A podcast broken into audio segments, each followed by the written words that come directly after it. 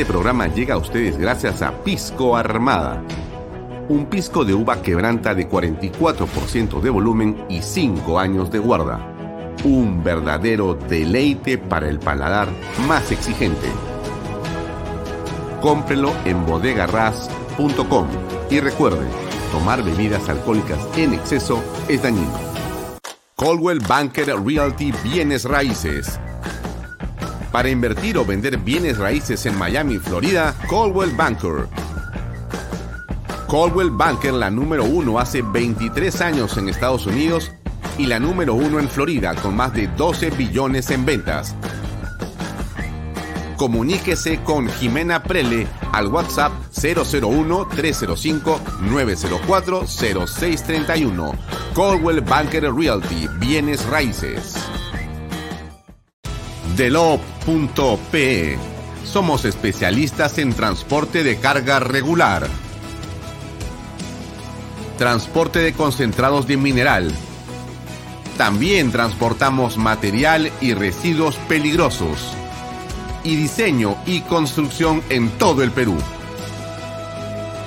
Ubíquenos en nuestra web delop.pe. ¿Qué tal amigos? Muy buenas tardes, noches. Mi nombre es Alfonso Valle Herrera y esta es una nueva edición de Vaya Talks por Canal B, el canal del Bicentenario. Gracias por acompañarnos como todos los días de lunes a viernes de seis y media a 8 de la noche. Nos pueden ver en las redes sociales de Alfonso Bahía Herrera, en las de Canal B, también en nuestra aplicación. Nos pueden ver por el diario Expreso y los días domingos por PBO Radio 91.9 FM la radio con fe. Vamos al programa de frente para contarles que la semana pasada hemos tenido en realidad algunos récords importantes de audiencia y yo siempre les comento a ustedes que todas las noticias positivas, eh, importantes o interesantes de Canal B, yo siempre se las comparto a ustedes primero para que las conozcan, pero también para que nos alienten, porque esta es una carrera de, de largo plazo, en verdad, ¿no? Hacer un medio, impulsarlo desde Internet, con las dificultades que tiene siempre hacer un emprendimiento, pero con la seguridad que estamos en la línea correcta, con el enfoque adecuado y acompañados por un equipo técnico estupendo. Y con usted al otro lado, no me cabe la menor duda que vamos a tener mucho éxito por delante. Estas es eh, las cifras de lo que ha sido la semana pasada. Se las comento muy rápidamente.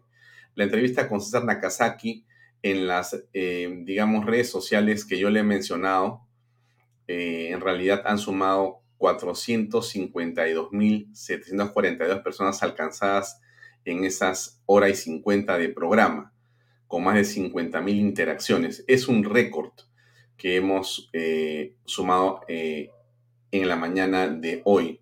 Como ustedes saben, estas cifras continúan creciendo porque la viralidad en las redes sociales es el tema importante. Un contenido a veces comienza con 2.000 o 3.000 o 5.000 eh, visualizaciones, pero conforme transcurren las horas o los días y se va, digamos, visualizando, se va comprendiendo la importancia de ese contenido, este suele alcanzar cifras mayores.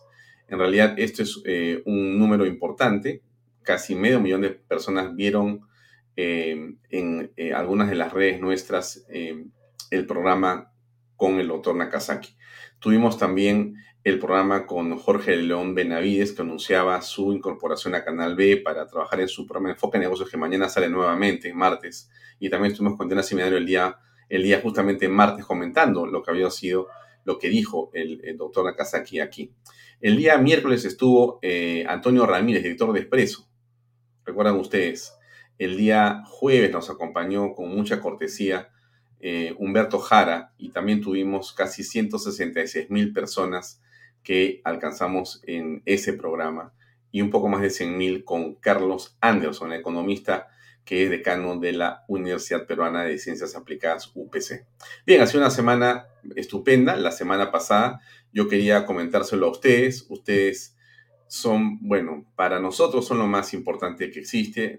nos acompañan en cada programa y yo siempre les agradezco muchísimo realmente por estar con Anal B y, en fin, con este, con este servidor. Hoy día tenemos una entrevista central con el alcalde de Lima, eh, el doctor Jorge Muñoz, quien eh, aceptó conversar con nosotros. Vamos a ver parte de las obras que ha realizado en Lima, a los desafíos que quedan por hacer. En fin, yo tengo algunas preguntas y les pediré a ustedes que hagan también eh, las que podamos trasladarle al alcalde para ver qué nos puede, qué nos puede comentar al respecto. La idea está en que empecemos a las 7 de la noche con él y terminemos a las 8 en un diálogo que promete ser muy interesante por la ciudad. Yo sé que también he escuchado críticas a el alcalde Muñoz. Bueno, hay, es una autoridad y como toda autoridad eh, seguramente tiene cosas buenas y cosas no tan buenas, ¿no es cierto? Muy bien. No se trata sino de conversar con él esta noche. Eso haremos. Eh, como siempre hacemos con los invitados. Y las que podamos trasladar como preguntas interesantes se las formularemos a ellos. Nosotros tenemos algún material que el alcalde nos ha alcanzado y tocaremos los tópicos que todos vemos en la ciudad de Lima. Bien, eso será más o menos a las 7 de la noche. Mañana, solamente para que sepan, Día de la Mujer, un día importante, nos va a acompañar Elizabeth Sea. Ella es una especialista en temas que tienen que ver con, eh, digamos, derechos sociales, con derechos de la mujer, con derechos de eh, eh, las, digamos, comunidades menos favorecidas. Es una especialista en una serie de asuntos de carácter político también y nos va a acompañar mañana en el análisis de lo que va a ser la presentación en el Congreso de la República, pero también sobre un mensaje para las mujeres en el Perú y en el mundo, que creo que va a ser eh, interesante. Mañana, se los voy a recordar a mañana, pero se, los comento de una vez ahora, ¿no es cierto? Mañana va a estar en Canal B en la noche con Jorge León Benavides. Después de Bahía Talks va a estar eh, Ismael Benavides. Él, eh, como ustedes saben, ha sido ministro de eh, Agricultura, ministro de Pesquería, ministro de Economía y ha tenido una labor muy destacada. Y mañana va a haber una conversación que estoy seguro va muy interesante para todos. Entonces, mañana no se pierda, tenemos un bloque fantástico mañana para también ofrecerle a usted contenido de primer, de primer nivel. Bien, hablemos un rato de la marcha porque a mí me parece que eso es algo que está ahí dando vueltas y yo quisiera eh, aprovechar unos minutos para poder tocar qué fue lo que pasó, qué fue lo que hubo, qué ocurrió en esta marcha eh, en la Plaza San Martín que se llevó a cabo el día sábado. Se han dicho muchas cosas. Yo eh, finalmente les voy a contar la versión de los hechos desde mi punto de vista. Yo estuve presente desde muy temprano. Creo que eh, me adelanté un poco y estuve eh, casi desde las 2 de la tarde en la zona de la Avenida de la Peruanidad. A las 2 de la tarde solamente estaban los heladeros y la gente camuflada del servicio de inteligencia. Después no había nadie más a esa hora. Entre las 2 y 2 y media no llegó todavía nadie. Pero la gente comenzó a llegar a las 3 de la tarde o 3 y cuarto. Había una preconcentración y entonces ya em, como a las 4 de la tarde y cuarto más o menos ya había eh, una cantidad importante de personas. Policías que, digamos, eh, coordinaban, acordonaban la, eh, digamos, el acontecimiento de movilización que estaba planificado. Y entonces em, yo les muestro algunas imágenes que tenemos acá en video.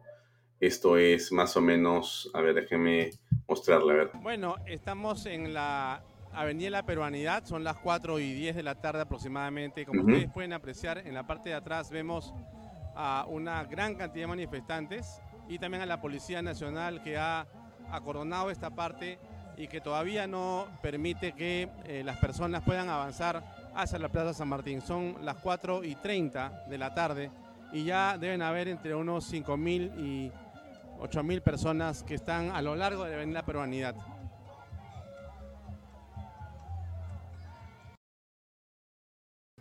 Bien, esto es más o menos eh, esa hora que les digo yo, deben ser 4 y cuarto a 4 y 30 de la tarde. ¿no? Ya esto era, digamos, eh, de mi punto de vista multitudinario, ya reunir 5.000 personas o más, que eran lo que veíamos aquí desde esta parte. Estoy yo, como ustedes se han dado cuenta, atrás, atrás mío, atrás de la cámara, mejor dicho, está el monumento a eh, Quiñones, si no me equivoco, ¿no es cierto?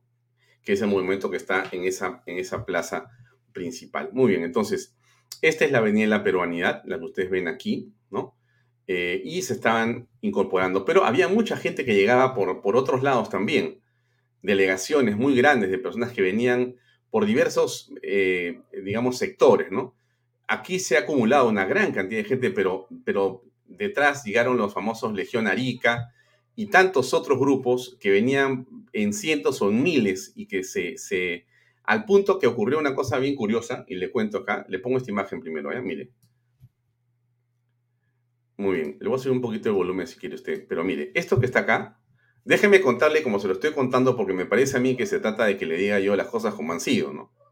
Y bueno, pues a mí me parece que eso es interesante.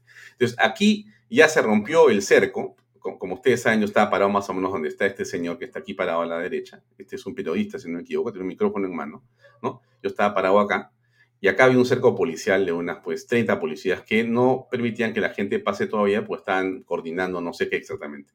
Y por detrás mío, por acá, por el lado derecho, llegó, creo que por Guzmán Blanco, llegó una delegación enorme de personas. Creo que se llaman los famosos estos señores de Arica no se rinde.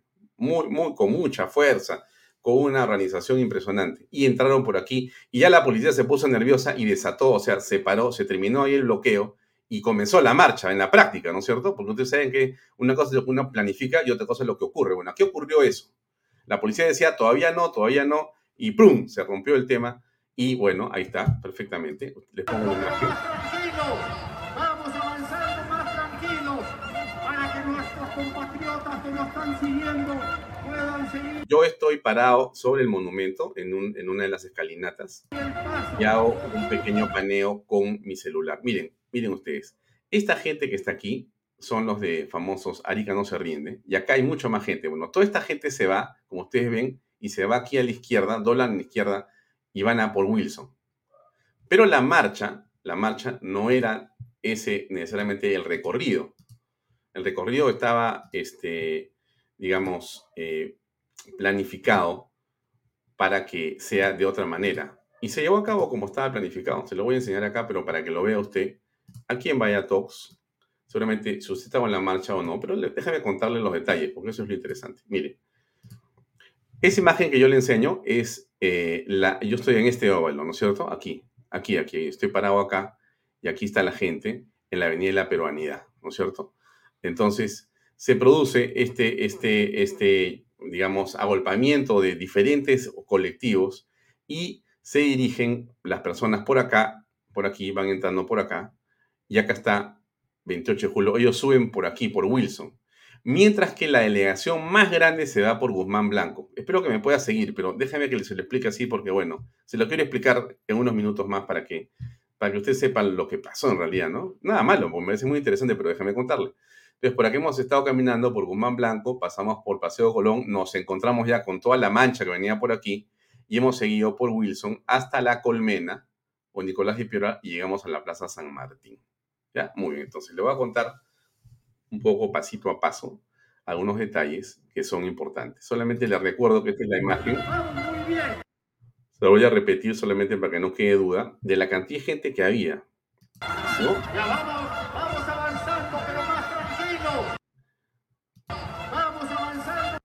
Hay una serie de vehículos con parlantes, hay tres vehículos. Es, acá hay un segundo y un tercero más allá, y ahí pues se produce mucha gente, ¿no? Está alrededor de los vehículos con música, en fin.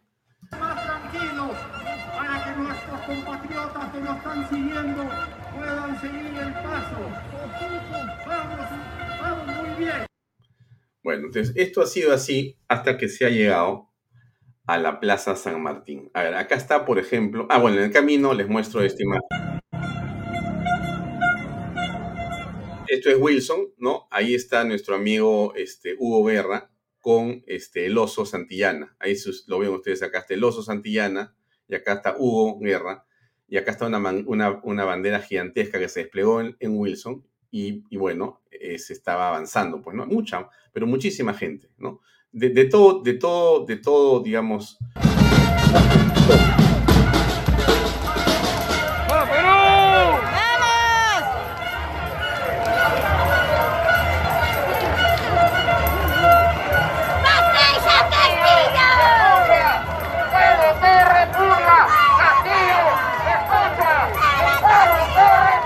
diversas personas estaban eh, de un lado a otro. Llegamos a la Plaza San Martín y ocurre el hecho que me parece más este, importante de todo, ¿no? Em, la policía eh, encuentra que había un grupo, o por lo menos no, nos, dice cuando hemos llegado al Plaza 20 que hay un grupo de personas que está ahí de el lapicito. Acá está César Combina, que explica un poco lo que ocurre justamente cuando llegamos a la Plaza San Martín. Éramos, eh, según CNN, 10 cuadras de personas. 10 cuadras, échele por cuadra, pues, unas mil personas o quizá 1500. Deben haber sido unas, yo calculo que entre, entre 15 o 10, 12, 15 mil, quizá 20 mil personas. Podrían haber sido un poco más, porque hay grupos que han llegado directamente a la Plaza San Martín por otras vías. Ahora se lo voy a enseñar. Llegamos aquí con la marcha vacancia ya a... Él es César Combina, ¿no es cierto? Estas son más o menos las, debe ser 5 y, media de la tarde. A la Plaza San Martín. Y nos encontramos con esto. La policía ha bloqueado el ingreso para colaborar a los amigos de Perú Libre. Ya, ahora muy bien, pero déjeme continuar con... Ellos maleantes que piensan que la plaza es solo de ellos, solo de la organización criminal Perú Libre. Esto se tiene que acabar y no vamos a seguir eh, permitiendo... A ver, acá tengo otro video de lo mismo.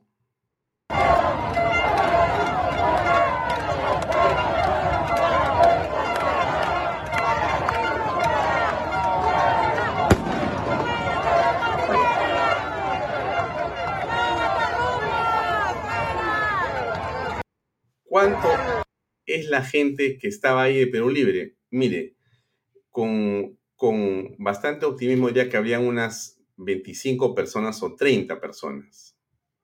Más o menos, 25 o 30 personas que estaban eh, ahí. ¿no? Ahora, este, usted seguramente conoce la Plaza San Martín. Espero que sea así. Déjeme ponerle una imagen de la Plaza San Martín para estar en el contexto adecuado. Aquí está, miren, esta es la Plaza San Martín, ¿ya?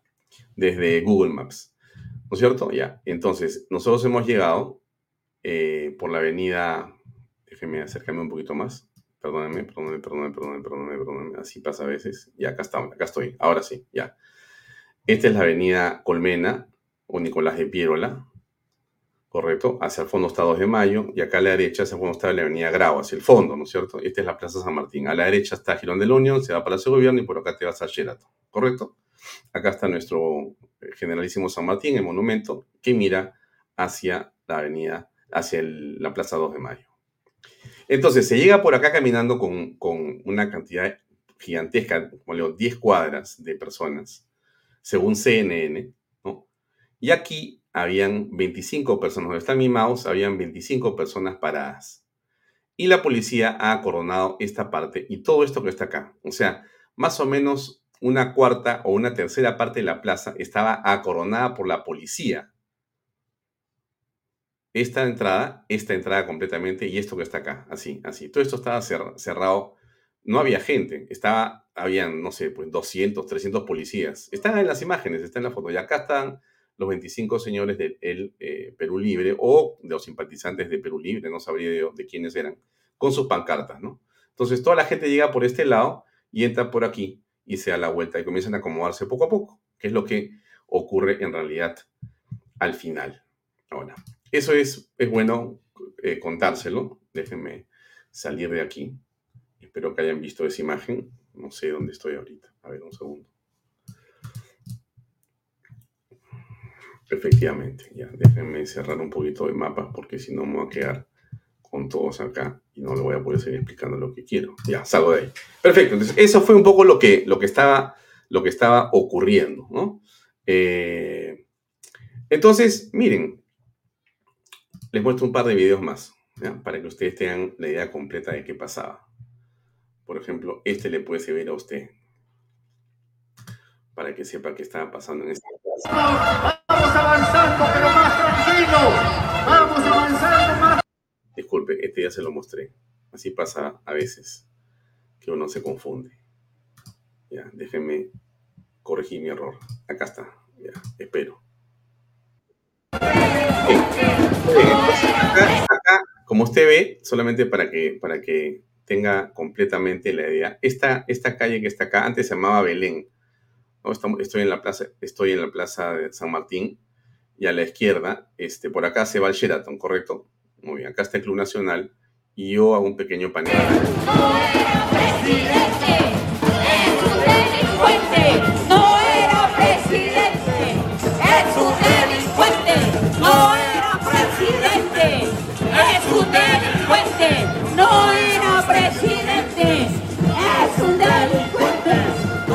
Van llegando las delegaciones, o las delegaciones, los colectivos, como quiera llamarlo, están los vehículos que le digo que llevan la música, etcétera.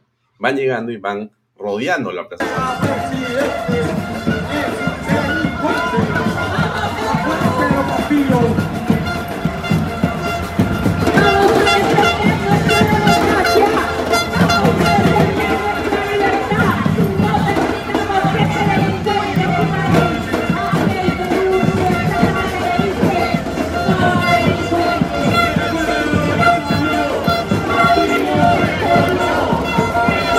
Ahí está, es la gente eh, en el Perú pues diversa, ¿no es cierto? Que se manifiesta de una manera pacífica, de una manera este, eh,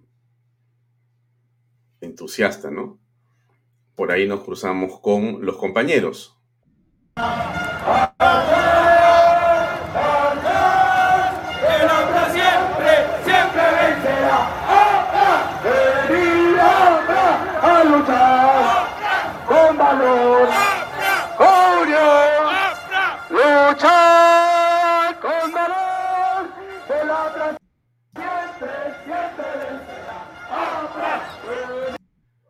Ahí paro la imagen un ratito para que vean ustedes quién estaba ahí. Importante, porque eso es lo periodísticamente interesante, importante. Si ustedes ven a la derecha, déjenme volver a poner la imagen un cachito. Esta es la señora Pilar Nores, la ex esposa del expresidente Alan García Pérez. Acá está Jorge Castillo y está Mauricio Müller también ahí. Acá está Mauricio con su pañuelo y este de polo rojo es Mauricio Müller. Ahí nos ve, nos saluda. Eh, Mauricio también nos saluda y creo que esta es Carlita, si no me equivoco. Si usted la reconoce, yo creo que sí, que sí, efectivamente. Que también está por ahí, seguramente marchando. Eh, ha estado ahí, o sea que es, con seguridad que es ella. Eh, habían otros grupos políticos, ah, por supuesto, de- de- de diversas, digamos, este, tiendas, ¿no? Eh, uno más se lo muestro y ahí ya termino de hablarle de la marcha, pero solamente para que tenga usted la idea completa de qué fue.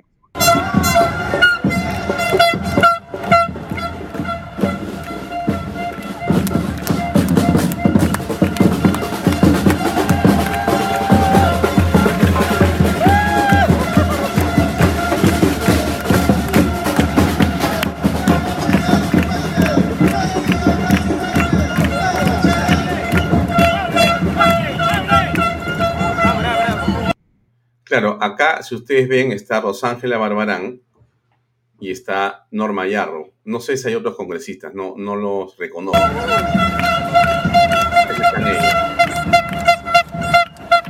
Y en general, digamos, esa es la, la ocurrencia, ¿no? Eh, ¿Qué es lo que yo le, yo, le, yo le mostraba acá? Déjenme ponerle mi PowerPoint, ya. Porque la imagen que muestran algunos medios es una imagen eh, quizá congelada por alguien que pone esto en las redes sociales y que trata de decir que no hubo gente, ¿no? Cada uno sabe la verdad. Yo no trato de convencer a nadie, sino estuve presente y yo he visto lo que he visto y se lo he mostrado a usted, ¿no? Eh, ha habido una cantidad de gente impresionantemente grande. Em, así que si hay alguien que dice o ha dicho o sostiene que esta marcha no fue multitudinaria, no fue entusiasta y no fue importante, es porque o no estuvo o le han contado una mentira. Yo he estado ahí, eh, yo me he ido a más o menos a las seis y media de la tarde. ¿Qué ocurre en la noche? Solamente le cuento y ahí termino, porque ya vamos a entrar a conversar con el alcalde de, Lima. Eh, la potencia de la cantidad de gente que existía no permitió que la policía continuara con ese cerco que había armado ahí y con tratando de, evitar justamente que se llene la plaza. Mi impresión es que el gobierno les dijo a los policías, ustedes hagan lo que sea para que la plaza no se llene. Y el pretexto eran esos 25 personas que estaban en el centro. Eso fue lo que pasó en realidad. Y entonces finalmente la presión hizo que estos señores se retiraran y la plaza quedara llena. No, he visto fotos de esa hora de la noche, he visto fotos de algún helicóptero que se ha tomado, pero yo creo que no corresponden a lo que realmente ocurrió. Pero bueno, de todas maneras, le comento eso para que sepa usted exactamente qué fue lo que ocurrió. Esta es una imagen, quizá la más tarde que he visto yo. ¿No? Mire usted, eh, esto es lo que está aquí, es la, la colmena, abajo está 2 de mayo, arriba está la avenida Grau. Aquí está, como le digo, ese espacio que la policía creó y acordonó para que no se pudiera ver una plaza llena, pero está realmente rodeado por mucha gente y acá sigue llegando las personas. Aquí están llegando las personas. En fin, no quiero convencer a nadie porque no es mi papel convencer a nadie. Tampoco me, parece que los convenza, solamente les cuento la experiencia. Y ahí está. Bien, son las 7 de la noche, hora de conversar de temas importantes y fundamentales. Está además decirle la importancia que tiene, eh, digamos, la gestión de Lima Metropolitana. Lima es una ciudad que de muchas maneras reúne, no sé si a todo, pero una muy buena parte del Perú. Es difícil, compleja y ha sido el desafío de muchos alcaldes en la historia. Alcaldesas. Algunos han triunfado, otros no lo han hecho. Algunos eh, han caído en la corrupción, otros han logrado capear el temporal y sacar Lima adelante. La historia no la voy a contar yo. Usted, si conoce la ciudad y ha vivido acá, sabe todos los avatares de nuestra capital.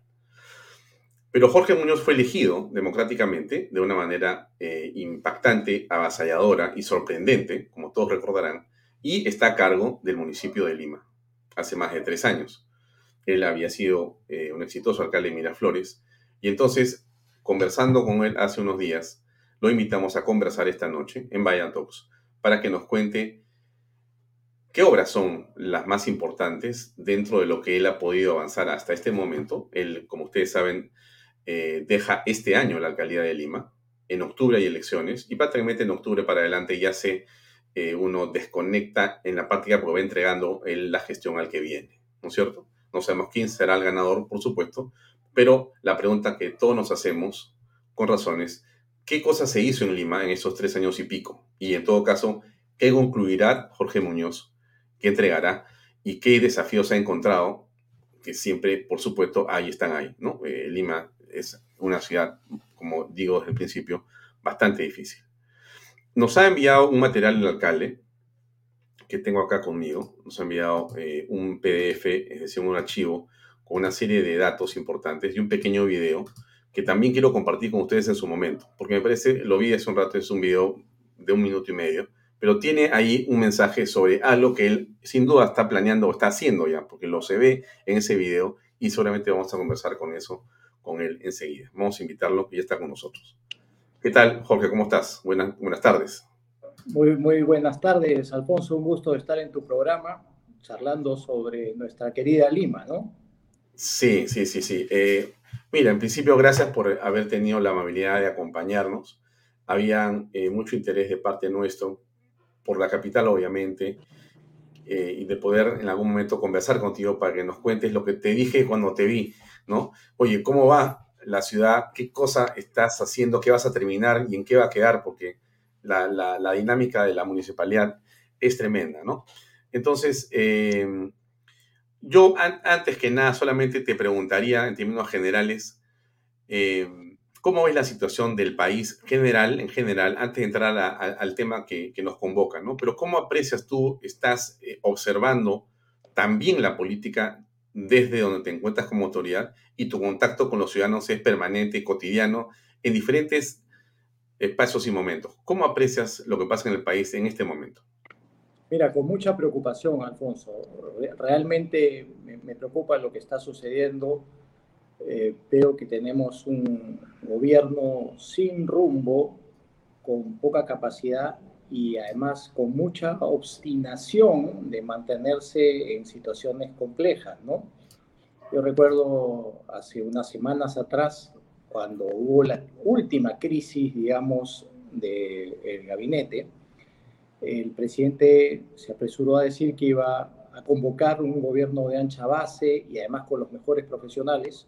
Ninguna de esas dos cosas las ha cumplido y más bien se obstina en tener gente de su círculo territorial para el Ministerio de Transportes y Comunicaciones en la última de las designaciones. Esas son eh, expresiones muy claras y gestos que no necesariamente son los mejores. Yo he dicho en varias oportunidades que la vida en sí y la política está compuesta por gestos. Y estos son gestos que no ayudan a tener una estabilidad. Y esto me preocupa muchísimo porque eh, en esta época se ha acrecentado, pero venimos de tumbo en tumbo. Yo tengo un poco, menos de cuatro años como alcalde, estamos entrando ya en el cuarto año, o hemos entrado en el cuarto año, el último cuarto de la gestión, y eh, eh, durante todo este tiempo hemos tenido cuatro vecinos presidentes distintos, lo cual genera una inestabilidad muy grande. Comenzamos con Vizcarra, pasamos con Merino, seguimos con el señor Sagasti y ahora estamos con, con Castillo, ¿no? o sea que es una, una inestabilidad muy grande, ¿no? Entonces todas estas cosas preocupan. Hoy, por ejemplo, veo calles con gente, digamos, tratando de expresar ciertas cosas. Yo creo que la, expresión es válida, pero eso genera también inestabilidad en las calles. Eh, la zona de la Plaza Mayor anda continuamente cerrada por la Policía Nacional porque hay muchísimo temor de los ingresos violentos y las protestas y las cosas. Y eso afecta a los ciudadanos en general, pero en particular a los comerciantes, a las personas que han apostado por la ciudad y que creen en un plan de recuperación del centro histórico como el que nosotros estamos desarrollando. Pero eso es una afectación. Entonces, hay mucha inestabilidad en los últimos tiempos. Hace pocos días atrás estuve con un grupo de empresarios que me visitaron para conocer cuál era la realidad del país y, si es que ellos debían seguir invirtiendo o no en el Perú. Y yo trataba pues de, decirles que tenemos por un lado el ruido político y que por, otro lado nuestra economía todavía se mantiene, eh, digamos, con alguna estabilidad. Pero eso no va a ser siempre. Ya hemos escuchado las expresiones del presidente del BCR que comienza a decirnos que comienza a desalentarse el crecimiento. Eh, también vemos cifras de inversión pública que han caído. La inversión pública ha sido muy importante en los últimos tiempos para mantener la economía. Hoy leía al ministro Graham que decía que esto va a ser un tema temporal, ojalá que así sea. Y entonces, eh, cuando hay una descomposición o un gobierno, un gabinete o un ejecutivo que no tiene muy claro a dónde ir, evidentemente que comienzan a generarse estos problemas que si no se corrigen se van a ver todavía mucho más agudos en los próximos meses eh, que, tenemos por delante. Eh, Jorge, tú has tenido la oportunidad de conversar, me parece, con el presidente Pedro Castillo, quizá en una o dos oportunidades, corrígeme. En todo caso, la pregunta es, ¿cuál ha sido tu sensación? Mira, han sido cuatro veces las que nos hemos reunido. Una primera oportunidad en la municipalidad que el presidente cruzó la Plaza Mayor y nos fue a visitar. Y ahí hablamos de temas de seguridad ciudadana fundamentalmente y algo que él tenía en la cabeza como una suerte de obstinación, eh, el poder traer ronderos a la ciudad.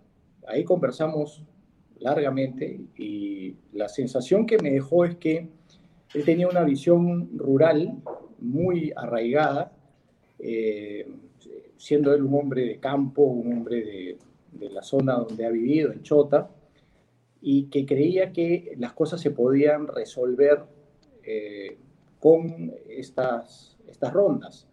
Entonces yo le dije, presidente, eh, las rondas campesinas han tenido una razón de ser jurisdiccional en los lugares donde no había poder judicial.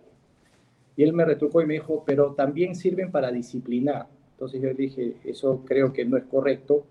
Bueno, entonces me dice, para poder colaborar con la policía. Entonces, en la conversación yo le dije, ya esa colaboración existe a través de las, de las juntas vecinales, a través también del patrullaje integrado con el serenazgo, Y de esa conversación lo que me quedó en esa primera oportunidad es que había un desconocimiento muy profundo, grande, de eh, lo que es el, aparato estatal. Después hemos tenido algunas otras conversaciones en Palacio de Gobierno para ver temas de seguridad ciudadana, temas de educación, temas relacionados con el día a día, eh, una explicación de lo que estamos haciendo también en el, en el entorno de, del, del cercado y en todas las pero, oportunidades. Jorge, perdona que te interrumpa, pero el presidente, he entendido bien, el presidente quería que conversar contigo para coordinar la presencia de rondas campesinas en la capital. ¿Para eso fue que cruzó? Al principio, bueno, era lo que él tenía en la cabeza en ese momento y, y era una visita que él quería tener, eh, no sé si protocolar o qué, pero ese tema salió y lo, lo, que me quedó era que era, eso era imposible de ser aplicado aquí en la ciudad, por un lado, y por otro lado, de que había, como te dije hace un momento, un desconocimiento profundo de, de lo que es el Estado, ¿no? Y eso se condice con algo que también en algún momento él mencionó en alguna reunión, donde dijo que iba a llamar a los mejores profesionales para poder hacer un seguimiento y una fiscalización a los ministros, a los alcaldes, a los gobernadores regionales. Y eso ya existe, esa es la Contraloría. Entonces, hay cosas pues donde se ve o se evidencia que hay una falta de formación o de desconocimiento, mejor dicho, de lo que es el, el aparato estatal. Y él mismo lo ha admitido cuando tuvo la entrevista con Fernando del Rincón, que dijo que él no había estado preparado, en fin. Y esas son cosas pues que nos llaman la atención porque a uno no lo eligen para ir a aprender, a uno lo eligen para ir a trabajar, para conducir, para tener un norte, ¿no? Y, y son las cosas que yo he podido apreciar. Ahora, eh, antes de entrar al tema de lo, lo que has eh, podido avanzar en Lima, la pregunta es, has mencionado al principio, y, y bueno, es un, es un tema que hay, hay que hay que tocar un poco más, que has tenido cuatro presidentes. En realidad han, han, pasado, mientras tú has sido alcalde, han pasado cuatro presidentes. Eh, entonces, es una situación que no es normal en ningún, en una ciudad del mundo, seguramente, ¿no? Entonces, no es la normal, pregunta... Sin duda. No es normal. Pandemia también, ¿no? Claro, claro, y te ha tocado, o sea, bueno, has estado como medio premiado con todos los temas, pero Ok, esto de, la, de los cambios de ministros, de, de ministros, de presidentes y de ministros, porque tú te relacionas también con el ministro de Economía. O sea, tienes un, un, una conversación porque hay desembolsos, hay una serie de cosas que haces con, con varios ministros, con el interior. O sea, la, la, Lima no es una isla, está vinculada al Estado también, al Estado ejecutivo. Entonces, con los cambios permanentes se va produciendo una suerte también de inestabilidad y complicación adicional más el COVID. ¿Cómo ha afectado eso, digamos, el desempeño de las cosas en la ciudad? Mira, eh, yo siento que ha afectado bastante, pero no quisiera quedarme en eso, Alfonso, porque eh, algunas personas podrían decir, el alcalde se, se escuda y un alcalde siempre tiene que estar atento a cualquier situación que pueda producirse. Eh, y de hecho no teníamos ni en, el, ni en la mejor predicción posible que iba a venir una pandemia. Quizás sí teníamos alguna lectura de que podía haber inestabilidad política, pero no al nivel que la hemos tenido, ni al nivel de que se está desarrollando. Eh, eventualmente podríamos estar hablando más adelante y no muy lejanamente de hasta un quinto presidente. Entonces, son cosas que en definitiva afectan, generan una inestabilidad muy grande, pero hay que superarla y eso es parte de los retos que uno tiene y frente a eso hacer todo lo que uno puede hacer de la mejor manera. Y nosotros hemos desarrollado acciones y, y, obras en ese contexto. ¿no? Uh -huh. Bueno, entonces, a ver, si nosotros quisiéramos este, tener la obra principal de Jorge Muñoz ¿Cuál, cuál es, eh, Jorge, desde tu punto de vista? Mira, hay varias, ¿no? Eh, pero hay, hay, obras que van a quedar con, con mucha visibilidad eh, y depende también por dónde va uno para tener esta visibilidad. Pero una que estamos muy próximos a terminar es el viaducto del óvalo monitor, que está con un avance de 82% y que a finales de mes tenemos la proyección de llegar al 92% para darle un beneficio a más de 500.000 personas de la zona de Surco y La Molina y la generación de una eh, mejor conectividad, eh, desarrollando una mejora en un 85% en ese sector. Eso eh, creo que va a ser muy importante y se va a ver, es una cosa que es muy evidente. Pero hay otras obras, como por ejemplo la avenida Malásquez, que muchas personas desconocen que está en la zona eh, este, digamos, conecta La Molina con Pachacamac. Eh, es una, una, vía que a la vez se conecta con otra vía que hemos hecho nosotros, que es la avenida Poblete, en Cieneguía. Y todo esto te lleva a una mejor interconexión con Luín, por ejemplo. Ahí estamos hablando de 27 kilómetros de vía nueva que le va a dar y le está dando a Lima una mejor fluidez en esa zona. Hay otras obras que ya se han entregado, como por ejemplo la mejora de Guaylas, que es una salida hacia el sur que estaba muy deteriorada, Guaylas o Defensores del Morro, como quiera llamarlo. Y ahí tenemos también un viaducto que se ha hecho en el intercambio vial de, de Villa, que también es un elemento que se aprecia, se ve, son obras muy buenas. La Costa Verde le hemos mejorado muchísimo en la zona de San Miguel para poder hacer una interconexión, eso es Escardó Virú, una interconexión con el Callao. Eso ha movido también que el Callao comience a destrabar su obra, esta que estaba paralizada de la, de la Costa Verde, que te va a llevar, Dios mediante, eh, si se termina esa obra, muy rápido hasta la punta en sí mismo. Nosotros dejamos esto interconectado ya con una salida al Callao. Eh, y son obras importantes, pero también tenemos dos obras que tienen un impacto social muy, muy grande y que están en pleno proceso de ejecución. Eh, una de ellas es la ampliación del metropolitano, que son 10.2 kilómetros de ampliación, con 18 nuevas estaciones que van desde Independencia hasta Caraballo, que van a generar un impacto muy grande en esa zona norte de la ciudad. Esta, esta es una obra que tiene un 52% de avance a este momento, con vías laterales, estaciones, una estación final, un nuevo patio de maniobras, vamos a tener también ahí eh, una planta de tratamiento de agua para poder regar las áreas verdes del metropolitano.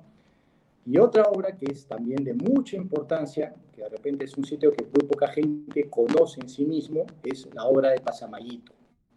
Son nueve kilómetros de conexión entre Comas y San Juan de Lurigancho.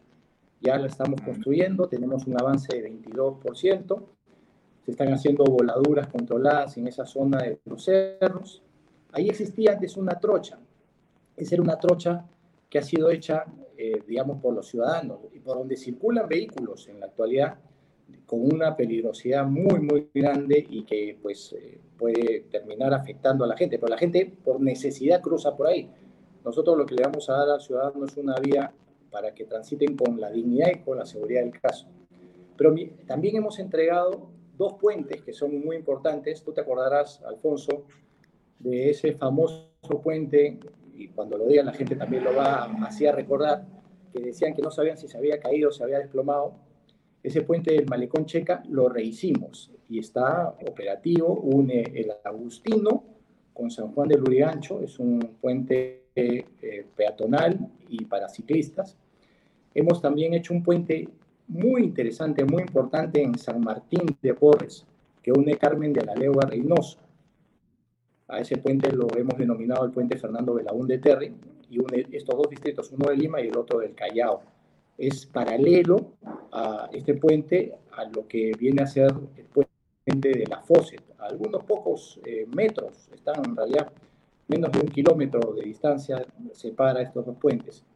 Pero así como eso, varias otras cosas más. Estamos trabajando ahora, por, ejemplo, en, en Cieneguilla, un puente que es el puente Incamoya. Cuando tú bajas hacia Cieneguilla y querías cruzar hacia el otro lado del río, no había cruce, uno tenía que cruzar por el lecho del río cuando estaba bajo, o cuando crecía el, lecho, el, río, tenías que ir por un río que estaba más distante, aguas arriba, eh, para poder cruzar el puente.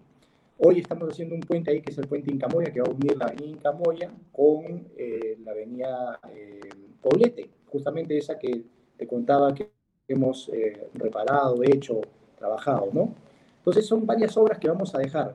Yo creo que en el minuto 90 del partido todas estas obras van a tener una importancia especial y de distintas formas. Pero no me quiero olvidar algo que también es muy importante, las obras sociales para eh, los ciudadanos que viven en la zona periférica de la ciudad.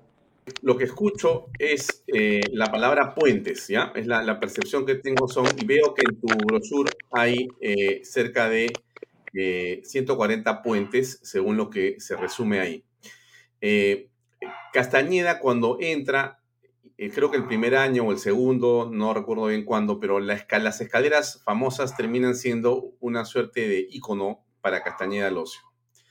Eh, para el caso de Villarán, eh, los peajes han sido lo que ella ha, digamos, construido, al margen del tema de corrupción que ahora te lo voy a preguntar. Eh, digamos que escucho puentes para, para, el señor Belmont, algunos intercambios viales grandes de anillos de Lima que también impulsó él, ¿no es cierto? Para Jorge Muñoz, estoy viendo la palabra puente que se repite en tus primeras palabras, Jorge van a ser los puentes de Muñoz, digamos, la gran obra que Jorge va a dejar para la ciudad de Lima, o digamos que, como tú estás también señalando, no es eh, una sola cosa, sino son varias en realidad, se divide en un montón de obras distintas. Sí, Alfonso, yo creo que esto lo tenemos que entender como varias obras distintas, porque nuestra ciudad es una ciudad que ha tenido una necesidad muy grande o una carencia muy grande de infraestructura y en, cuatro años estamos haciendo bastantes cosas. Mira, el año pasado tuvimos la ejecución presupuestal porcentualmente más alta de los últimos siete años. Eh, se hizo una ejecución presupuestal solo de obras de 81%. Claro, tú me podrás decir, pero estabas llamado a, ejecutar 100%. Muchas veces las obras no se pueden ejecutar al 100% y, y es la mejor prueba que en los últimos siete años es la mejor ejecución presupuestal. Entonces, nuestra visión es una visión variada, porque además no solamente son obras en cemento, sino también hay muchas acciones. Recordarás, durante la época de la pandemia, algo que hicimos en conjunto con la beneficencia, que fue la Casa de Todos, primero temporal en Hacho, y ahora ya la tenemos definitiva, un albergue para más de 80 personas en la zona de Palomino, en el cercado. Y así como eso, también hemos creado casas de mujer, refugios de mujer, eh, hemos hecho varias eh, cosas que están referidas a, a, lo que yo denomino acciones, que son cosas distintas al cemento. Eso es muy importante porque es una variedad de cosas que se van a dejar para, para la ciudad.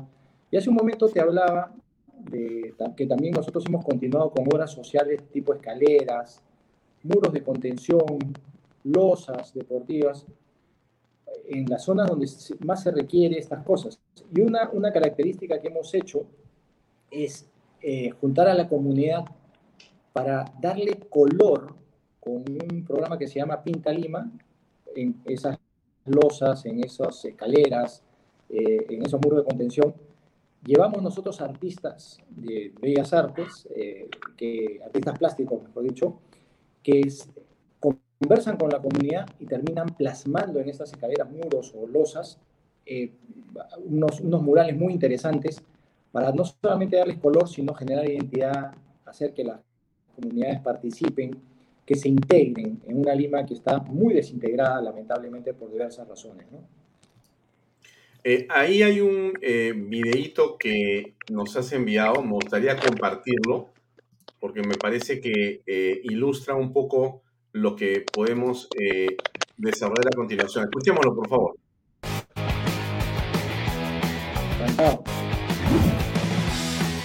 Miren esto. Más color para nuestra ciudad.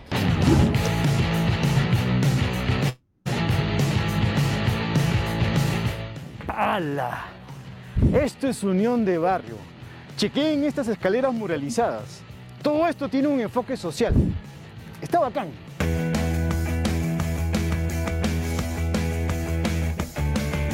Y claro, en mi barrio de Lima Este, todos, todititos, colaboran y recuperan estos espacios.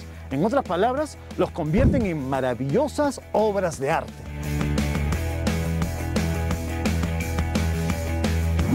Les cuento que aquí artistas con gente de la MUNI se juntan con todos los vecinos para diseñar escaleras y muros.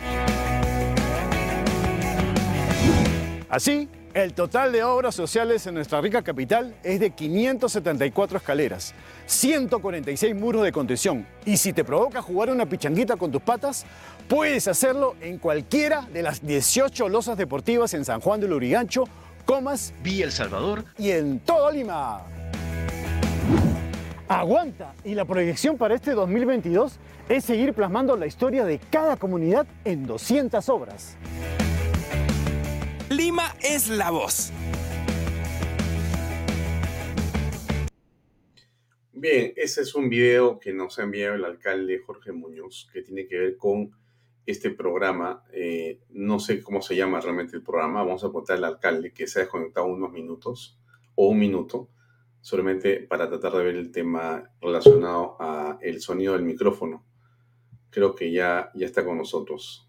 Eh, Disculpa, Alfonso, se, se, fue la, se fue la señal y teníamos un problema fuerte de audio, creo que se ha mejorado.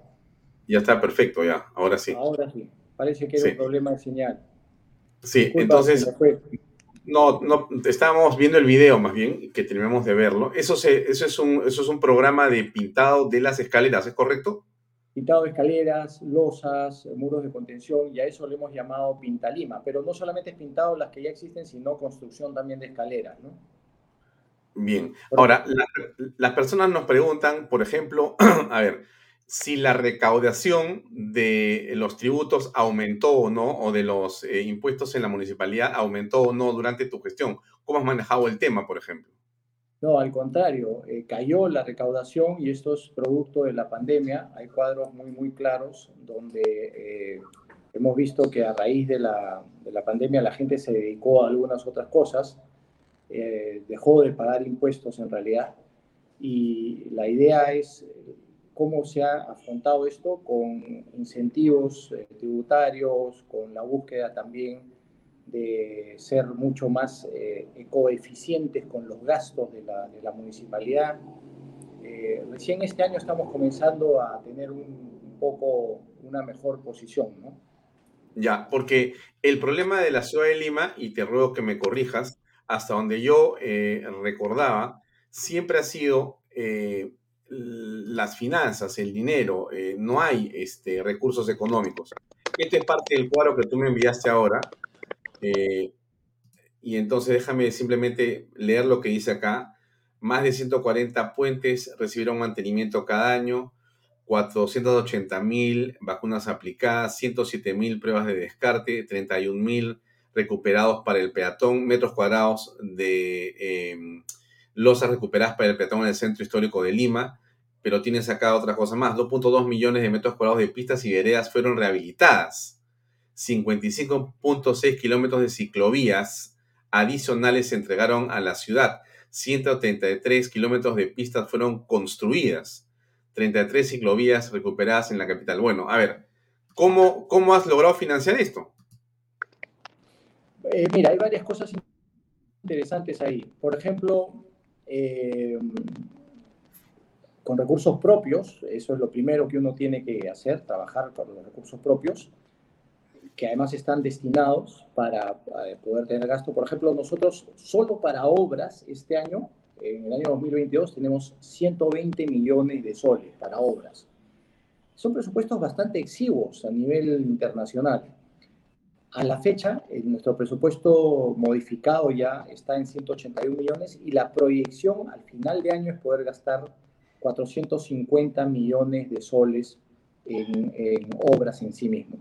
Eh, fuentes de financiación, primero recursos propios, pero también hemos recurrido a organismos multilaterales, por ejemplo, para poder hacer la obra de ampliación del de metropolitano, la obra de Chimpoyo, eh, establecimos una arquitectura financiera con el Banco Mundial y el Ejecutivo. El Ejecutivo fue el garante de un préstamo que pasa por el MEF y entra a la municipalidad. 93 millones de dólares conseguimos eso.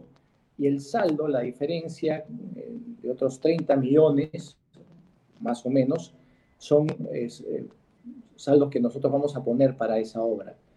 Eh, otra de las cosas que hemos hecho también, por ejemplo, para, eh, como parte del plan de recuperación del centro histórico, que dicho sea de paso, tenemos un plan maestro en ese sentido muy interesante y que ya está trayendo frutos, hemos recurrido a algunas otras multilaterales, como por ejemplo, para hacer los estudios técnicos, CAF nos ha hecho una donación de 600 mil dólares, eh, y así como eso, varias otras cosas más que nos permiten poder desarrollar estas cosas, ¿no? Eh, nos escribe Juan Carlos Sutor y nos pregunta, la plazuela San Francisco es un tema muy controvertido. Bueno, ¿cómo está esa situación? ¿Cómo la van a manejar y en qué va a terminar? Mira, eh, justo me da pie a, algo que quería yo llegar. Nosotros hemos desarrollado eh, algunas, algunas herramientas de gestión. Eh, y estas herramientas de gestión son, por ejemplo, el plan maestro del centro histórico, que lo que busca es la recuperación del centro histórico en su totalidad. Hoy en día tenemos una serie de plazuelas intervenidas, calles peatonalizadas, mejoras de monumentos, eh, fachadas de iglesias, etcétera, etcétera. Pero también ahí está el río Rímac como un eje vertebrador de la ciudad. Quiero mencionar esto como un marco general y voy a darle la respuesta de todas maneras a Juan Carlos. Eh, la plazuela eh, no es un espacio privado, es un espacio público que estuvo enrejado, me parece, desde el año 1987, en un momento en que había una problemática muy seria de terrorismo y de ambulantes en Lima, y se enreja esta parte de la plazuela que es pública. No están bajo, bajo esa plazuela las famosas catacumbas, las catacumbas están, digamos, a plomo con, con la fachada de la iglesia, y entonces, como parte del plan de recuperación del centro histórico, se ven dos calles adicionales que se tenían que peatonalizar. Ancash y Lampa.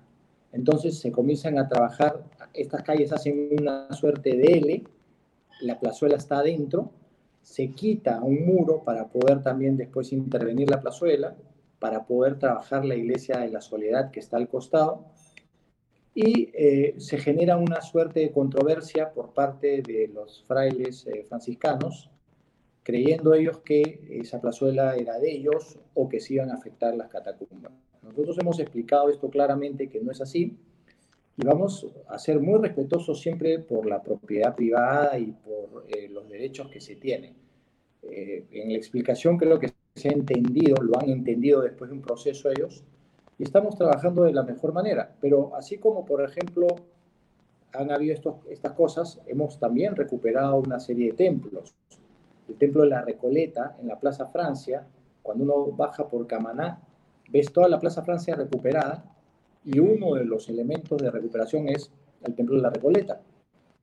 También hemos recuperado eh, totalmente el, santuario de Santa Rosa de Lima, la fachada de la iglesia de Nuestra Señora de Copacabana en el Rima. Entonces, te pregunta, te pregunta Beto Moreno, Jorge, eh, ¿por qué hay más ambulantes en el Lamero de Pizarro?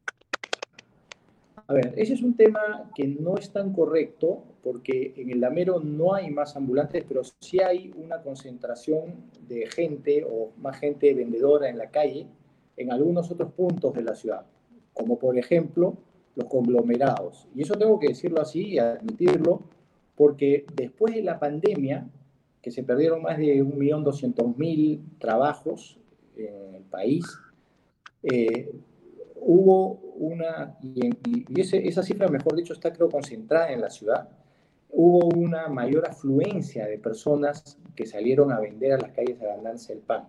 Nosotros hemos iniciado un proceso muy serio de fiscalización, pero muy, muy serio, pero tenemos una realidad todavía que es mucho más profunda. Y a eso súmale, eh, Alfonso, algo que también es una situación a tener en cuenta han entrado 1.200.000 venezolanos uh, formalmente al Perú. De ellos, 800.000 se quedaron en Lima. Y esos 800.000 no tienen, la mayoría de ellos trabajo, no tienen vivienda, no tienen eh, salubridad, no tienen educación, y muchos de ellos salen a ganar el pan como pueden ganárselo en las calles. Entonces también es otra realidad adicional. Estamos eh, frente a eso luchando tremendamente y lo que buscamos es tener una ciudad que sea más ordenada. Tres cosas son fundamentales. Una ciudad limpia, una ciudad segura y una ciudad ordenada. Ahora, con respecto al tema de la seguridad, que es eh, el gran eh, tema que aparece en todas las encuestas cuando apuntan a los peruanos, ¿qué es lo que te preocupa más? Bueno, los robos de celulares y carteras y, en fin. ¿Cómo han podido ustedes trabajar con la policía o con los serenagos integrados? ¿Es una realidad?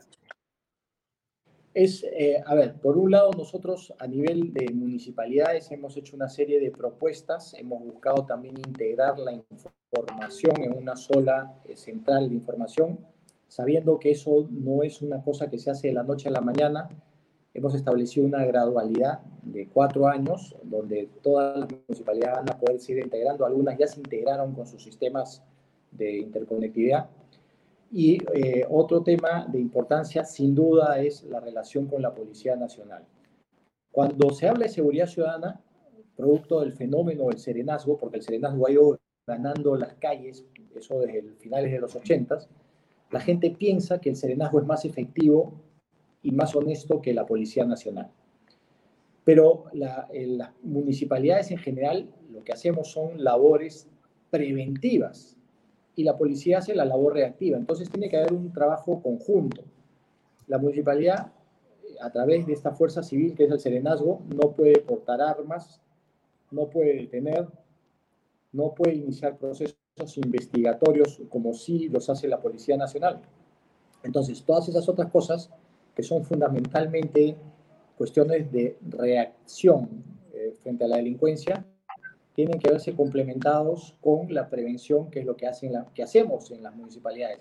Por eso que nuestra propuesta fundamental, Alfonso, es aumentar en lo municipal el patrullaje integrado y pedir al Ejecutivo, y lo hemos venido pidiendo, que fortalezcan la Policía Nacional, sobre todo al nivel de lo que es investigación criminal.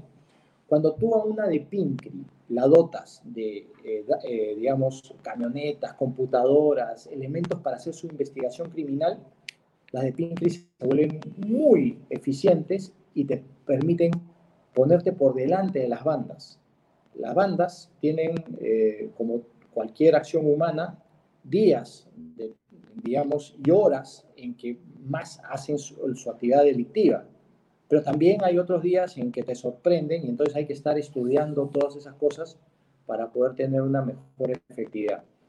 Para mí ha sido sumamente complejo poder coordinar con los distintos ministros del Interior, porque como veníamos diciendo hace un momento, los ministros del Interior han sido parte de esta volatilidad del, Ejecutivo y pues eh, un día conversas con uno, al día siguiente conversas con otro y cambian muy rápidamente es, casi imposible, ¿no? Entonces lo que hemos también pedido es que, por ejemplo, los altos mandos policiales que tienen más estabilidad se mantengan. Pero ahí vienen las otras cuestiones y otras decisiones políticas también de estos cambios que te dicen, no, a este lo pasamos acá. Este trabaja muy cerca con el alcalde, entonces se vuelve un enemigo, entre comillas, político y lo mandan a otro lado, ¿no? Entonces, más allá de las camisetas, yo lo que creo que hay que hacer es buscar políticas públicas sostenibles en el tiempo, precisamente para que todos nosotros tengamos más seguridad. Eh, la señora de Olinda Villa nos habla sobre desconcentrar el comercio del centro histórico, no más galerías. Eso es posible, pero antes que me conteste, déjame ir a una pausa comercial, por favor, Jorge, y continuamos con esta conversación, por favor. Bien, amigos, ahí va. Déjenme quitar eso que está ahí. Un segundo. Ya, listo. Invierta en terrenos en Paracas con los portales. Así es, ubicados a solo 25 minutos del aeropuerto de Pisco y ahora a muy poco tiempo de Lima por la nueva autopista que hace que esos terrenos se revaloricen rápidamente. Regístrese y aproveche ofertas online. Ahí está la web, losportales.com.pe. PBM Plus, proteínas, vitaminas y minerales y ahora también con HMB. Recuerde, vainilla y chocolate, no olvide que el ejercicio favorece su sistema inmune. Compre PBM Plus en boticas y farmacias a nivel nacional. Entra a la web pbmplus.pe, también encuéntrelos en Facebook y en Instagram. Delop, especialistas en transporte de carga regular, transporte de concentrado y mineral, también transportan material y residuos peligrosos y diseño y construcción en todo el Perú. Entra a la web de lob.pe. Pisco puro armada, pisco de uva quebranta de 44% de volumen y 5 años de guarda. Un verdadero deleite para el paladar más exigente. Pisco puro armada, cómprelo en bodegarras.com. Tomar bebidas alcohólicas en exceso es dañino. Bien, estamos otra vez con Jorge Muñoz, alcalde de Lima. Tenemos una pregunta de una persona que nos había comentado eh, algo que desapareció. Pero bueno, aquí está. ¿Cómo se puede hacer para poder eh, desconcentrar o en todo caso planificar este tema en el Centro Histórico de Lima? Ay, eh, fíjate, en el plan maestro, en el plan maestro, Alfonso, nosotros tenemos una situación de ser mucho más rigurosos con la dación de las licencias de funcionamiento que se han venido dando. Eh, hay licencias que se han dado eh, con anticipación a la generación de este plan maestro y esas son indeterminadas. Entonces, es bien complejo poder quitar esas licencias salvo alguna causal para poderlas revocar. En el centro histórico eh, hay, en los alrededores del centro histórico, hay conglomerados también, que son estas famosas agrupaciones de galerías. Ahí tenemos, por ejemplo, el conglomerado de, Mesa Redonda, que es un conglomerado ciertamente, digamos, con muchas demandas y muchas necesidades y muchas situaciones también de riesgo. Tienes el del Triángulo de Grado, tienes las Malvinas, tienes un poco más allá eh, en la Victoria, eh, Camarra, en fin, hay cinco conglomerados claramente identificados. Entonces, esos de ahí van a ser muy difíciles de poder ser retirados de la zona del centro o del entorno del centro. Pero lo que hay que hacer es una regulación todavía mayor. Por ejemplo, en el caso de Mesa Redonda, nosotros hemos formado una comisión con los propios ambulantes formales, con eh, autoridades diversas, bomberos, SEDAPAL, eh, eh, fiscalía, fiscalización de la municipalidad, en fin, varias, varias, varios entes para poder trabajar de esta, forma mejor con la Policía Nacional también. ¿Por qué? Porque, por ejemplo, te pongo una situación que es real. Cuadra 6 de Puno, en pleno corazón de Mesa Redonda, tomada totalmente por mafias eh, extranjeras y nacionales. Esas mafias las hemos podido desenquistar luego de un proceso largo con la Policía Nacional. Pero eso no ha sido fácil, porque hemos tenido eh, fiscalizadores y serenos agredidos, algunos de ellos con armas blancas, otros hasta con bombas Molotov. Por eso decía, si no se trabaja en conjunto con la Policía Nacional, las cosas no se pueden terminar integrando y teniendo los objetivos que nos hemos propuesto. ¿no? Ya, ¿qué va a pasar con los peajes? Los peajes? Porque nos preguntan eso de manera reiterada. ¿Qué va a ocurrir con los peajes? ¿Cuál es tu, camino? A ver, eh, nosotros partimos de una realidad. Ambos peajes, rutas de Lima y línea amarilla o llamado Limex, son eh, peajes que se concibieron tocados por la corrupción, lamentablemente tocados por la corrupción en gestiones anteriores. Entonces, tú tienes ahí los mecanismos establecidos en los propios contratos para poder cuestionar esta, el nacimiento de los mismos. Y nosotros hemos planteado... ¿Las cláusulas anticorrupción? No habían cláusulas anticorrupción. No había. No existían. Imagínate eso, no tenían los contratos, eran totalmente hechos para favorecer a los inversionistas eh, se fueron ejecutando cambiando las propias reglas que habían, haciéndolas todavía más flexibles, eh, permitiendo cobros antes de haber concluido con las inversiones como se habían establecido originalmente o como habían sido parte de las iniciativas. Todos sabemos que estos contratos, por ejemplo, sirvieron para financiar campañas eh, por el no y campañas electorales, y algunos beneficios para algunos de los alcaldes o alcaldesas que me han precedido. ¿Y eh, qué cosa es lo que hemos hecho nosotros? Hemos planteado nulidades en los arbitrajes que corresponden. eso se está ventilando, son dos eh, arbitrajes internacionales, donde nosotros hemos llevado testigos que son muy importantes, Alfonso. Por ejemplo, hemos llevado testigos que han sido parte de la corrupción de estos contratos, para que den su testimonio, para que con las pruebas que hemos aportado... ¿Tienes algún nombre que nos pueda No, no mira, lamentablemente no puedo decir los nombres porque eso es parte de la confidencialidad, pero sí puedo narrar el hecho. Entonces tenemos una persona que ha sido parte de la corruptela en ambos contratos y además alguien que persigue la corruptela aquí en el Perú, que sus testimonios han sido ofrecidos a los dos tribunales por separado, obviamente, y en, ciudades y lugares distintos cuando se han estado llevando a cabo los mismos. Entonces, yo diría, si los árbitros analizan a profundidad esto, vamos a tener unos resultados positivos para la ciudad. Ahora, ¿cuál es el debate ahí? El debate es, ¿ha existido corrupción? Y si ha existido, si deben subsistir los contratos. Obviamente, quienes eh, manejan los peajes dicen que los contratos tienen que subsistir porque una nulidad generaría un, cortar una cadena de pagos y generaría una serie de efectos económicos. Entonces, es integridad versus economía. Y yo creo que en este caso tiene que primar la integridad por encima de cualquier cosa, porque ningún peaje puede estar por encima de la integridad y de la honestidad. Hmm.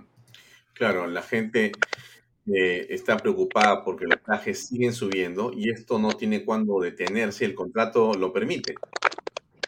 Es correcto, pero esto no va a tener eh, mucho más tiempo porque los fallos arbitrales tienen que salir, calculo que antes de que finalice este año o a principios del próximo año. ¿no? Ya.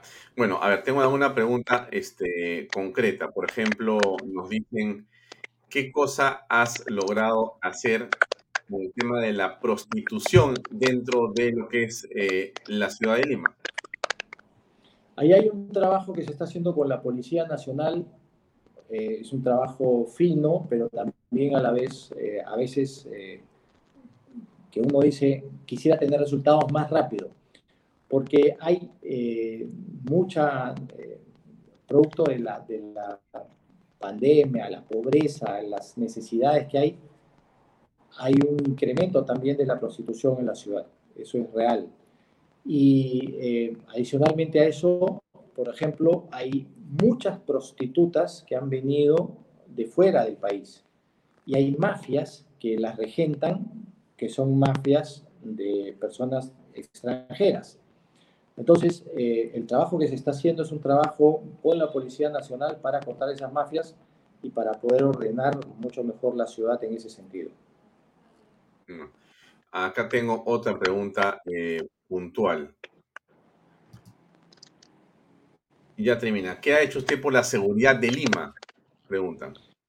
Mira, esta es una pregunta que es recurrente sin duda y vuelvo a explicarle a quien eh, la, la realiza, que en este caso me parece que es Teresa Loureiro, por lo que veo ahí, y le digo que nosotros hemos trabajado un plan que se llama Lima 360 grados todos juntos por la seguridad ciudadana, con mucho acento en lo preventivo, que es lo que le corresponde a las municipalidades, y con nexos con la Policía Nacional, que no siempre ha sido fácil. Por ejemplo, hace pocos días atrás nosotros le tocamos la puerta al presidente de la República porque uno de los temas que no se estaban dando era que nosotros teníamos, y todavía lo tenemos porque no se ha solucionado, un convenio con la Policía Nacional para poderle comprar francos, es decir, para poder comprar la posibilidad de que policías se suban a nuestros vehículos para hacer patrullaje integrado.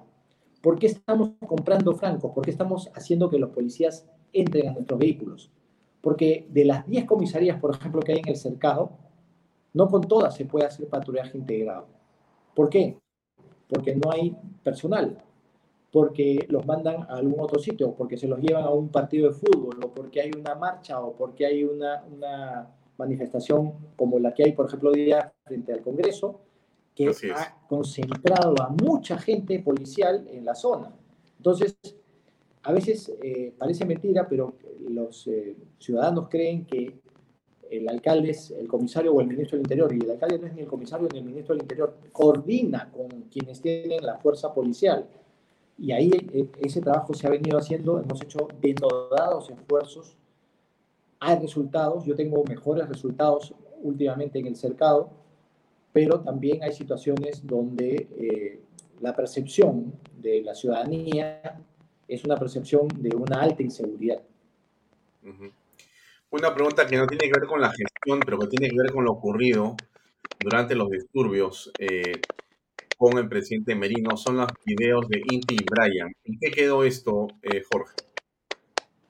Mira, esa es una situación eh, confusa en realidad que se ha estado ventilando en el Poder Judicial con lamentables hechos de dos muertes de dos ciudadanos que no se debió haber producido y que muchas de las personas quisieron tratar de involucrar a la municipalidad por una cámara que no funcionaba en una zona determinada, como si nosotros hubiésemos sido quienes hubiésemos propiciado esa situación, o los reclamos o las muertes, cosa que no, no fue así.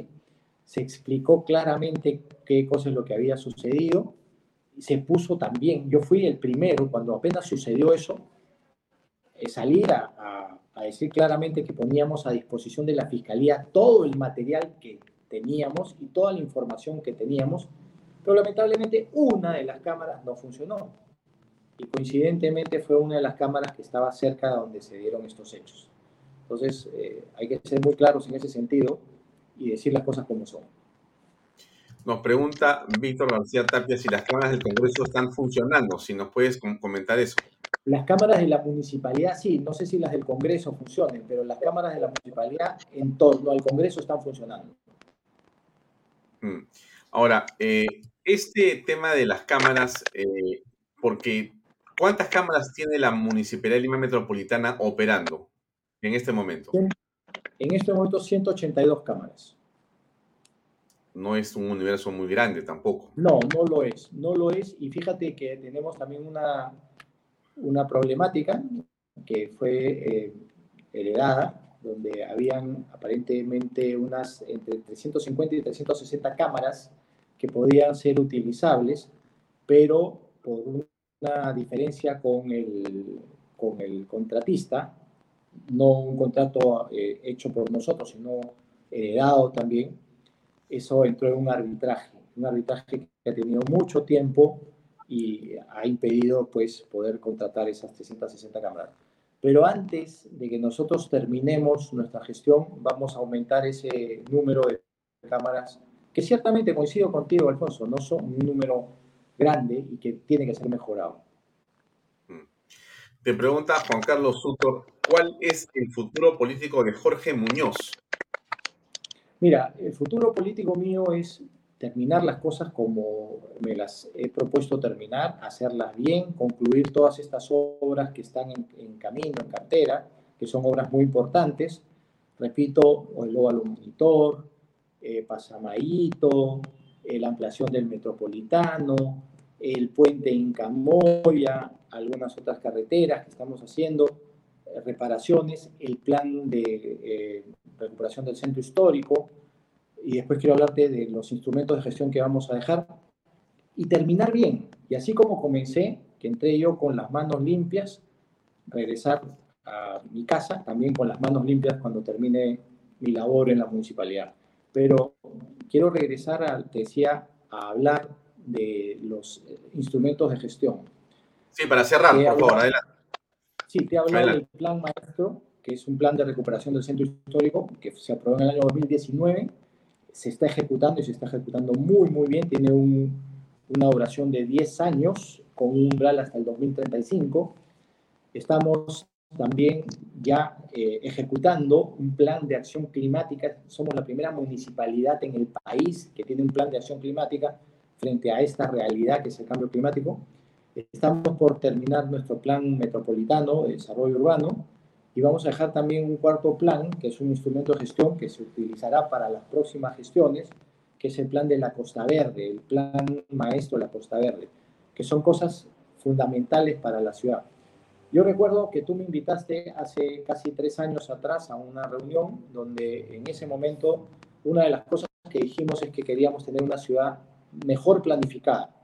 Y eso es una de las cosas que vamos a dejar también al final de nuestra gestión, una ciudad mejor planificada con obras y con acciones, y con algo que no es un mero eslogan, obras y, acciones sin corrupción. Ese es algo que tiene que ser así y debería darse en toda la administración pública de todas maneras.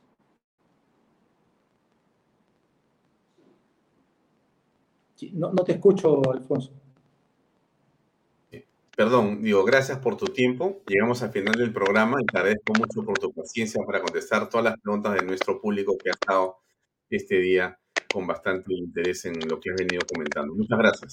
Muy amable. encantado, un gusto de poder conversar contigo y con todos tus seguidores. Un gran abrazo y siempre Gracias. que me quieras invitar estoy a tu disposición. Muy bien, muchas gracias. ¿ah? Buenas noches. Buenas noches.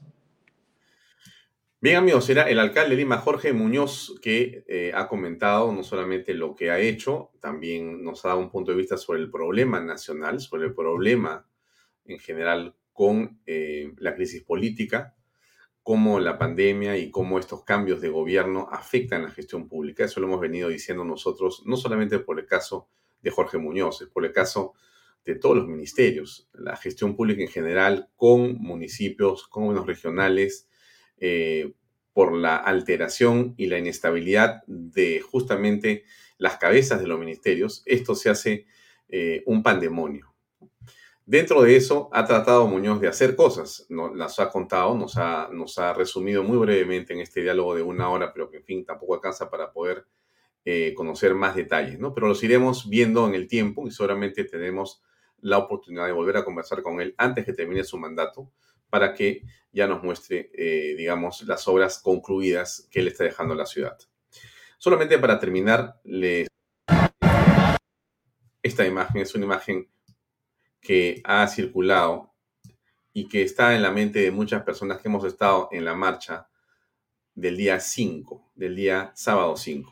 ¿Ustedes saben quién es? Me imagino que sí. Si no saben, se los voy a decir. Él es el señor Erasmo Wong, que ha estado en la marcha eh, con una patineta eléctrica, bueno, coordinando y, en fin, este, enterándose de lo que está pasando en diferentes momentos de la misma, ¿no?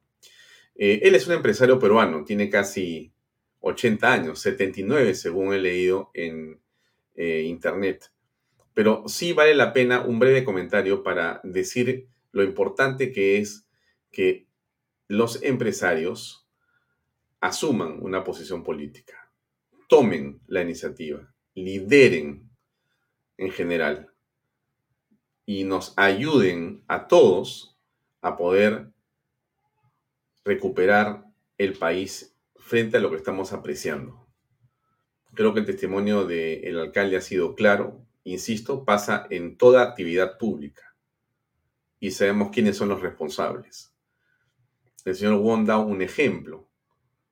Podría estar en su casa con sus nietos, podría estar eh, disfrutando de su dinero de décadas de trabajo y esfuerzo familiar y personal, pero está un domingo o un sábado subido en esa patineta tratando de que se coordine lo mejor posible para que esa marcha también funcione o se vea o sea mostrada como corresponde una voluntad popular frente a un caos político desde el Ejecutivo. Sé que hay otros eh, personajes, otras personas, otros empresarios que están también haciendo lo suyo, pero qué bueno sería que hubiera más. Qué bueno fuera que pudiéramos multiplicar el ejemplo que da Erasmo Wong en el país, para que de esa manera se pueda eh, tener como un referente y se pueda, eh, digamos, entusiasmar a más personas. Ahí está en su, en su patineta eléctrica el día sábado 5 de marzo. Bien, los dejo ya sin esa imagen. Yo le agradezco a usted por habernos acompañado. Antes de que nos vayamos, solamente le pongo algo de nuestra publicidad que nos acompaña y nos permite continuar creciendo. Invierta en terrenos en Paracas con los portales, ubicados a solo 25 minutos del aeropuerto de Pisco y ahora a muy poco tiempo de Lima por la nueva autopista y por eso los terrenos se revalorizan rápidamente. Regístrese y aproveche las ofertas online. Entre a la página web losportales.com.pe. PBM Plus, proteínas, vitaminas y minerales y ahora también con HMB. Recuerde, vainilla y chocolate, no olvide que el ejercicio favorece su sistema inmune y que una buena alimentación es su mejor defensa. Cómpralo en farmacias y boticas a nivel nacional. pmmplus.pe también lo va a ver en Facebook y en Instagram. Delop, Transporte y Construcción, especialistas en transporte de carga regular, transporte de concentrado de mineral, también transportan material y residuos peligrosos y diseño y construcción en todo el Perú. Pisco puro armada, pisco uva, quebranta, de 44% de volumen y 5 años de guarda. Un verdadero deleite para el paladar más exigente. Pisco Puro Armada, cómpelo en bodegarras.com. Y no se olvide que tomar bebidas alcohólicas en exceso es dañino. Gracias por acompañarnos. 8 de la noche. Mañana nos vemos a las 6 y media con más en Bahía Talks. Gracias y muy buenas noches.